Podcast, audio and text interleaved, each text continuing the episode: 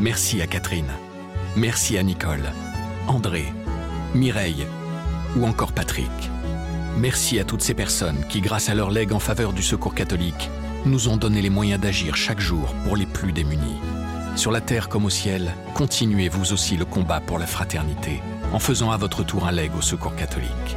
Demandez votre brochure leg auprès de Corinne en appelant le 0805 212 213 ou sur leg.secours-catholique.org.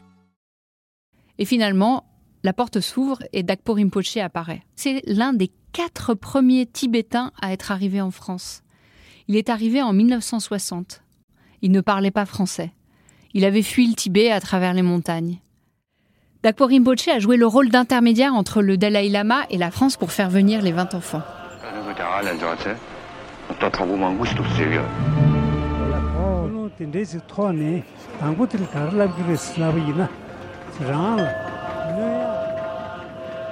Marianne Meunier est journaliste à La Croix Lebdo.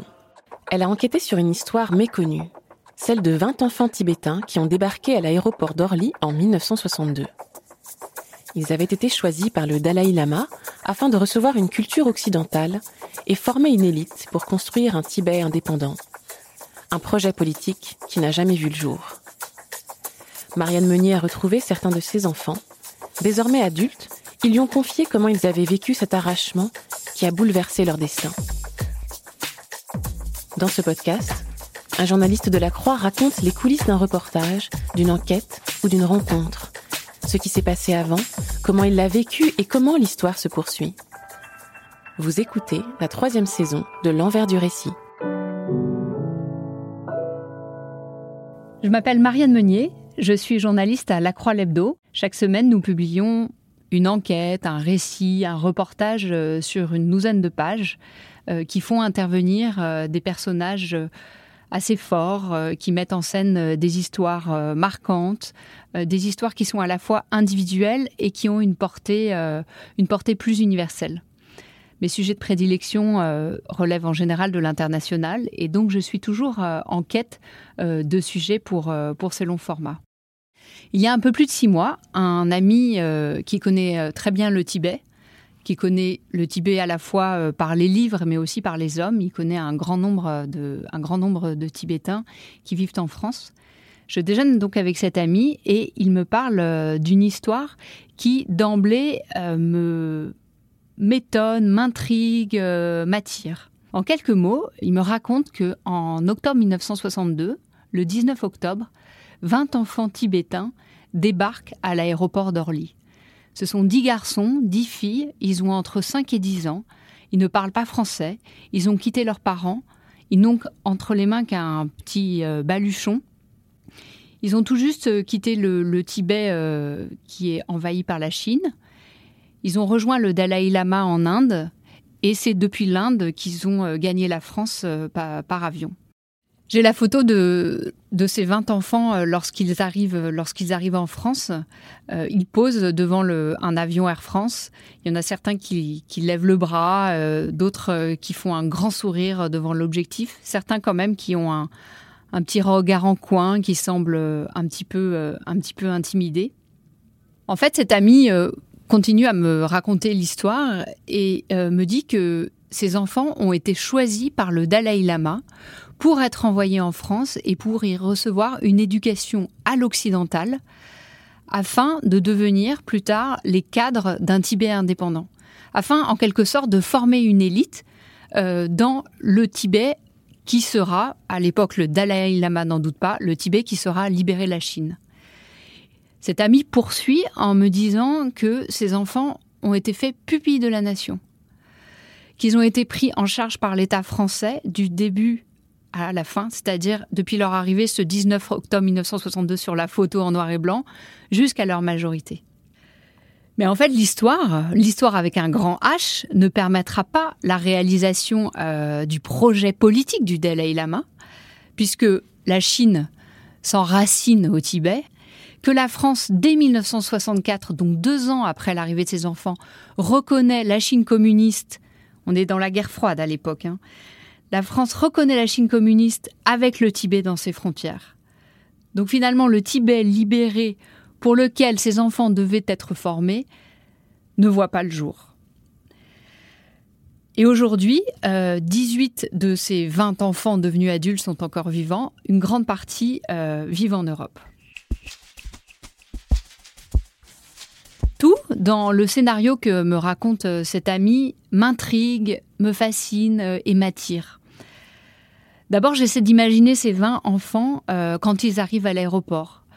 Je me dis qu'ils doivent avoir un sentiment de déchirement puisqu'ils ont laissé leurs parents euh, à Dharamsala, qui est la ville euh, où la ville indienne où le Dalai Lama est en exil. Ils sont venus seuls, sans famille. Et après, je me dis que c'est peut-être une projection de mon esprit d'occidental. J'ai le souvenir de sept ans au Tibet où on voit le, jeune Dalai Lama euh, euh, seul et, sans famille. Dans ce scénario, il y a aussi des évocations, euh, l'Himalaya, le Tibet, le Tibet magique, et puis Dharamsala aussi, où je suis allée en vacances et qui m'a beaucoup marqué. Le Tibet évoque aussi pour moi euh, la voix d'Alexandra Davinel, euh, l'exploratrice, dont j'ai entendu des, enregistrements radiophoniques où j'entends encore sa voix euh, très vive parler de sa, découverte du toit du monde, qui était alors quasi inexploré des, Occidentaux. Et puis aussi, il y a une contradiction qui apparaît, justement, puisque la, France se démène pour accueillir ses enfants et en même temps, deux ans plus tard, reconnaît la Chine avec le Tibet dans ses frontières. Donc il me semble qu'il y a tous les ingrédients euh, d'une bonne histoire, tout simplement. Euh, mon imaginaire se met en branle, des questions surgissent, j'en parle à ma rédaction en chef, euh, qui me donne le feu vert pour me lancer dans cette histoire cette histoire euh, qui est pour moi une enquête, euh, une enquête de, de, six mois. Euh, je mène de front d'autres d'autres projets plus en phase avec l'actualité. Ce sujet n'ayant pas vraiment d'actualité puisque l'histoire a commencé en 1962, j'ai le loisir de, prendre de prendre du temps pour l'explorer. Je me dis que le plus simple pour commencer, c'est de rencontrer les enfants enfin plutôt les adultes euh, qui sont devenus, puisque la plupart euh, vivent en Europe. En fait, l'essentiel vit en France et en Suisse. En Suisse, il y a notamment euh, Huguen, Huguen qui a une soixantaine d'années, qui n'est jamais retourné au Tibet depuis son arrivée en France en 1962, mais qui est resté très tibétain. Huguen vit à Lausanne, mais quand je le rencontre, c'est à Zermatt, à 1600 mètres d'altitude, en Suisse, au pied d'une montagne fabuleuse qui lui rappelle son Tibet natal, euh, le Cervin. Huguen m'attend à la gare, euh, à la petite gare de Zermatt, avec une écharpe blanche bénie par le Dalai Lama qui me passe autour du cou. Huguen me... et moi, nous allons dans le petit chalet qu'il occupe euh, pour ses vacances. Il me prépare des momos, des délicieux raviolis tibétains qu'il a confectionnés lui-même. Et il me raconte son histoire. Il ne parle pas très fort, il prend son temps, il cherche les mots justes, il parle très bien français. Huguen a souffert euh, de son arrivée euh, en France, de son voyage. Il me raconte notamment que durant les trois premières années de, leur exil français, les enfants étaient euh, dans une maison, une sorte de foyer d'accueil dans les Pyrénées-Orientales. Euh, c'était une sorte de pensionnat et en même temps une école. C'était dans la montagne parce que à l'époque, euh, euh, l'État français s'était dit, puisque ces enfants viennent de la montagne, il serait bien qu'on ne les dépayse pas trop et qu'on leur trouve un univers, un univers montagneux. Huguen, petit garçon, avait reçu une boîte métallique pleine de bonbons de ses parents lorsqu'il le, les a quittés. Et il me dit, j'essayais de les économiser, ces, bonbons, je en mangeais seulement un par un parce que ils me faisaient penser à mes parents. Il y a une chose qui me frappe dans le récit du Gain, c'est que euh, il est dépourvu d'amertume, il est dépourvu euh, de colère, il, accepte euh, ce destin qui a été bouleversé, cet arrachement à, ses parents. Il ne cherche pas à refaire l'histoire. C'est la décision du Dalai Lama de sa sainteté et il respecte euh, cette, euh, cette décision. Et là, pour moi, c'est un premier euh, préjugé qui tombe, ou en tout cas une première interrogation qui se résout en partie, puisque j'ai commencé cette histoire en me disant qu'il y allait avoir une forte dimension affective, que j'allais découvrir des enfants. enfin des adultes marqués justement par un déchirement intervenu très tôt dans leur enfance. D'ailleurs, euh, je parle à des collègues avant le début de, mon enquête. Je, leur euh, euh, fais le, pitch de l'histoire, comme on dit aujourd'hui. Et certains d'entre eux sont choqués, me disent Mais c'était un projet néocolonial, c'est de l'acculturation forcée. Et en fait, je découvre à travers Huguen que qu'il ne l'a pas vécu ainsi. Du coup, je me demande si mon enquête euh, perd de l'intérêt, mais évidemment, elle n'en perd pas. Bien au contraire. Et c'est ça qui est passionnant euh, dans une enquête, c'est quand euh, les idées initiales sont battues en brèche, sans pour autant que l'enquête devienne moins intéressante. Je trouve que cette acceptation de, son sort par Huguen rend l'histoire encore plus intéressante parce qu'elle est encore plus déroutante et qu'elle va ça, je, ne le découvre pas tout de suite, mais finalement, cette acceptation va me faire entrer dans la culture tibétaine, puisque c'est notamment grâce au bouddhisme qui lui a inculqué euh, très tôt d'accepter ce qui est, qu'il accepte sa propre, son propre sort.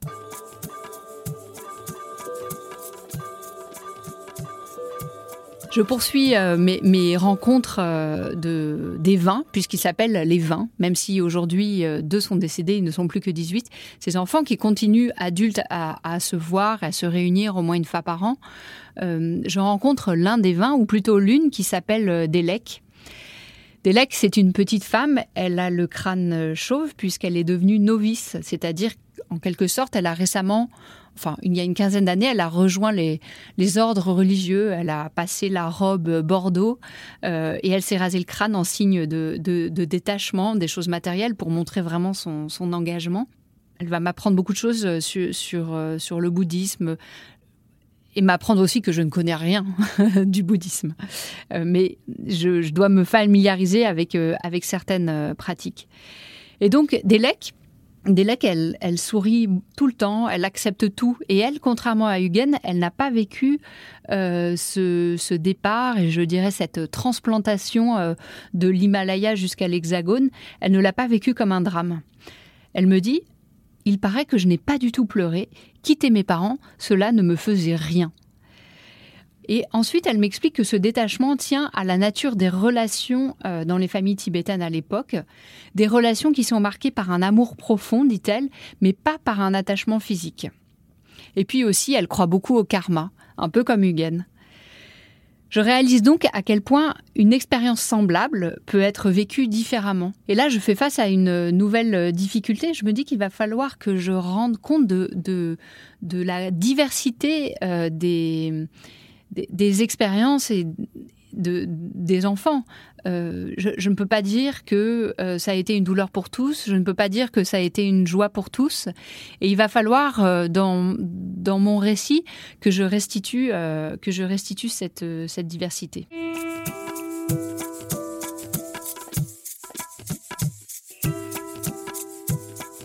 Je pourrais me contenter de l'expérience vécue par les enfants. Elle est très singulière. Euh, ils ont été euh, euh, donc de ce, foyer d'accueil des Pyrénées-Orientales. ils ont été ensuite placés dans un collège d'enseignement général dans Lyon pendant cinq ans, puis ils sont allés à Lyon. je pourrais puiser dans leurs souvenirs et me contenter de, de raconter cette enfance et cette adolescence. L'histoire serait assez édifiante comme ça. Mais il y a une dimension historique à côté de laquelle je ne veux pas passer. Ces enfants et ces adolescents et aujourd'hui ces adultes ont eu leur vie déterminée par un projet politique. Et je, pense qu'il est vraiment important d'expliquer les enjeux de ce projet politique dont ils ont été euh, les, acteurs euh, malgré eux. Et plus particulièrement, je veux comprendre qui a pris la décision de bouleverser leur destin et comment cette décision a été prise. Mais le problème, c'est que bien des acteurs de l'époque sont morts. euh, les enfants, il faut bien se dire qu'ils arrivent en France en 1962. 1962, ils arrivent en octobre, donc euh, la guerre d'Algérie vient tout juste de finir. C'est l'époque des Trente Glorieuses. C'est deux ans après la décolonisation. Autrement dit, c'est il y a bien longtemps. Mais il y a quand même un acteur qui est encore vivant euh, et qui a participé à la décision. Il s'appelle Dakpo Rinpoche. Et encore une fois, Dakpo Rinpoche va me familiariser un petit peu avec la culture tibétaine. Dakpo Rinpoche, il a 88 ans et c'est un Tulku. Un Tulku, c'est la réincarnation d'un grand maître. Il a été identifié comme tel par le 13e Dalai Lama. Aujourd'hui, c'est le 14e Dalai Lama. Le 13e Dalai Lama l'a identifié comme tel alors qu'il était encore dans le ventre de sa mère. On ne téléphone pas à Dakpo Rinpoche, on lui écrit. C'est ce que je fais je développe les plus beaux arguments pour le convaincre euh, de me recevoir. Ça fait longtemps que je n'ai pas envoyé de lettres euh, par la poste. Moi, j'ai plutôt l'habitude des emails et des réponses euh, quasi instantanées. Alors, je suis perplexe quand, quand j'envoie cette lettre. Je ne suis pas sûre d'avoir une réponse et je me dis que je suis bien impatiente. Et finalement, à ma grande surprise, Dagpo Rinpoche me répond. Et même assez rapidement. Il me répond dans une belle lettre manuscrite qu'il a écrite lui-même et qui commence par Chère Marianne. Et ces deux premiers mots me rassurent. Je sens qu'il y a de la bienveillance, il m'appelle seulement par mon prénom et je vois qu'un contact euh, commence à s'établir. Il poursuit en me disant J'ai été très touché par l'intérêt authentique que vous portez à l'histoire singulière de ces 20 enfants tibétains. Dakpo Rinpoche accepte de me recevoir.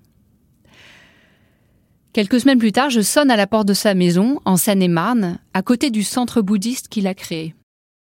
C'est là que je rencontre Delek, la novice, au crâne rasé. J'attends dans la cuisine avec Delek, un peu comme dans l'antichambre du Saint des Saints. Elle m'offre une part de cake, me raconte son enfance, et finalement, la porte s'ouvre et Dakpo Rinpoche apparaît. Il ne parle pas très fort, mais il parle très bien français. Dakpo Rinpoche, il faut bien se rappeler que c'est l'un des quatre premiers Tibétains à être arrivé en France. Il est arrivé en 1960. Le jour où je le rencontre, il porte un pull en V, une chemise, il est vêtu à l'occidental. Mais j'essaie de l'imaginer dans le métro quand il arrive en France en 1960. Je sais qu'il avait le mal des transports à l'époque et qu'il portait la robe de lama. Il ne parlait pas français. Il avait fui le Tibet à travers les montagnes. Je mesure le chemin parcouru, je me dis quelle adaptation, quels efforts, quel contraste entre ce qu'il a connu et ce qu'il vit aujourd'hui, si loin de chez lui. Je me demande pourquoi il est resté en France. Mais je me dis que de toute façon, partout où ils sont, les Tibétains sont en exil. Dakpo Rinpoche a joué le rôle d'intermédiaire entre le Dalai Lama et la France pour faire venir les 20 enfants. À l'époque, en 1960, il assiste un tibétologue, comme on dit, un professeur euh, de culture euh, tibétaine. Il, il assiste dans ses cours, euh, notamment pour enseigner à une vingtaine d'élèves à parler tibétain. Parmi ces 20 élèves, il y a une certaine Madame Ortoli. Madame Ortoli est mariée à l'amiral Ortoli. L'amiral Ortoli est un proche du général de Gaulle. Il l'a rallié outre-Manche pendant la guerre. De fil en aiguille, Dakpo Rinpoche s'ouvre de son projet de faire venir les 20 enfants en France, projet à l'origine conçu par le Dalai Lama. Il s'en ouvre à Madame Ortoli, qui s'en ouvre à Monsieur Ortoli? L'information parvient jusqu'au général de Gaulle. Je me dis que l'histoire, parfois, tient à des détails.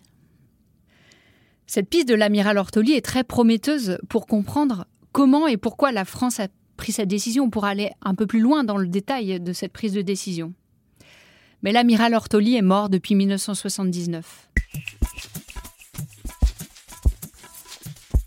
En creusant, en écumant euh, Internet, je découvre euh, que l'amiral Ortoli a un fils qui vit à Paris. Je le contacte.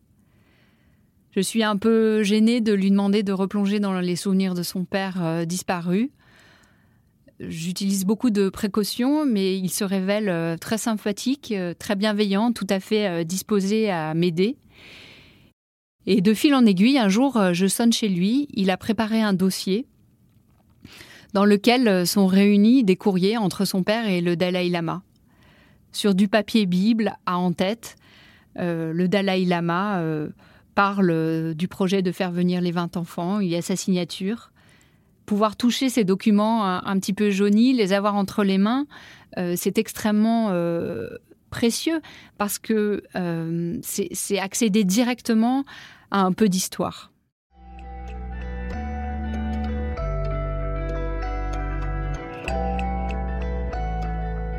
Mon enquête touche à sa fin. Euh, j'ai rencontré plusieurs euh, des 20, ou plutôt des 18. J'ai collecté beaucoup d'archives. Il y a bien sûr une part une part de, mystère euh, qui, me résiste. Je ne sais toujours pas si le général de Gaulle a écrit quelque part oui, il faut faire euh, venir euh, ses enfants en France. Mais je suppose très fortement qu'une telle décision n'a pas pu être prise sans, sans son aval. Je n'ai pas envie de mettre un point final à mon enquête. D'abord, j'ai beaucoup plus de choses à dire que ce que j'ai pu dire en 12 pages. Et puis surtout, je n'ai pas envie de quitter ces, personnages, de quitter ces 20 enfants euh, devenus adultes. Ils sont attachants, leur histoire est passionnante. Et aussi, ils ont accepté de me livrer une part de, leur histoire intime, parce que jamais leur histoire a été racontée de, cette manière. Jamais ils n'ont accepté euh, de, de, se le livrer à ce point. Il y a bien eu quelques articles ici et là dans la presse lorsqu'ils sont arrivés ou durant, leur enfance ou lorsqu'il y a eu quelques événements, euh, euh, quelques événements au Tibet. Mais jamais leur histoire n'a été racontée avec cette ampleur, de, de façon collective. Et j'espère avoir été à la hauteur euh, de ce sujet.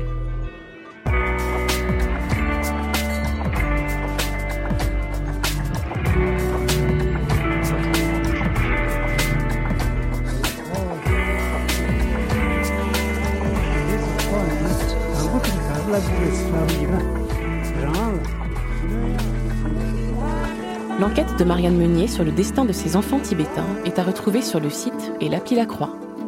Le lien est dans le texte de description qui accompagne ce podcast.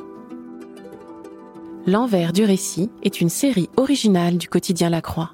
Chaque mercredi, un épisode est à écouter sur toutes les plateformes de podcast.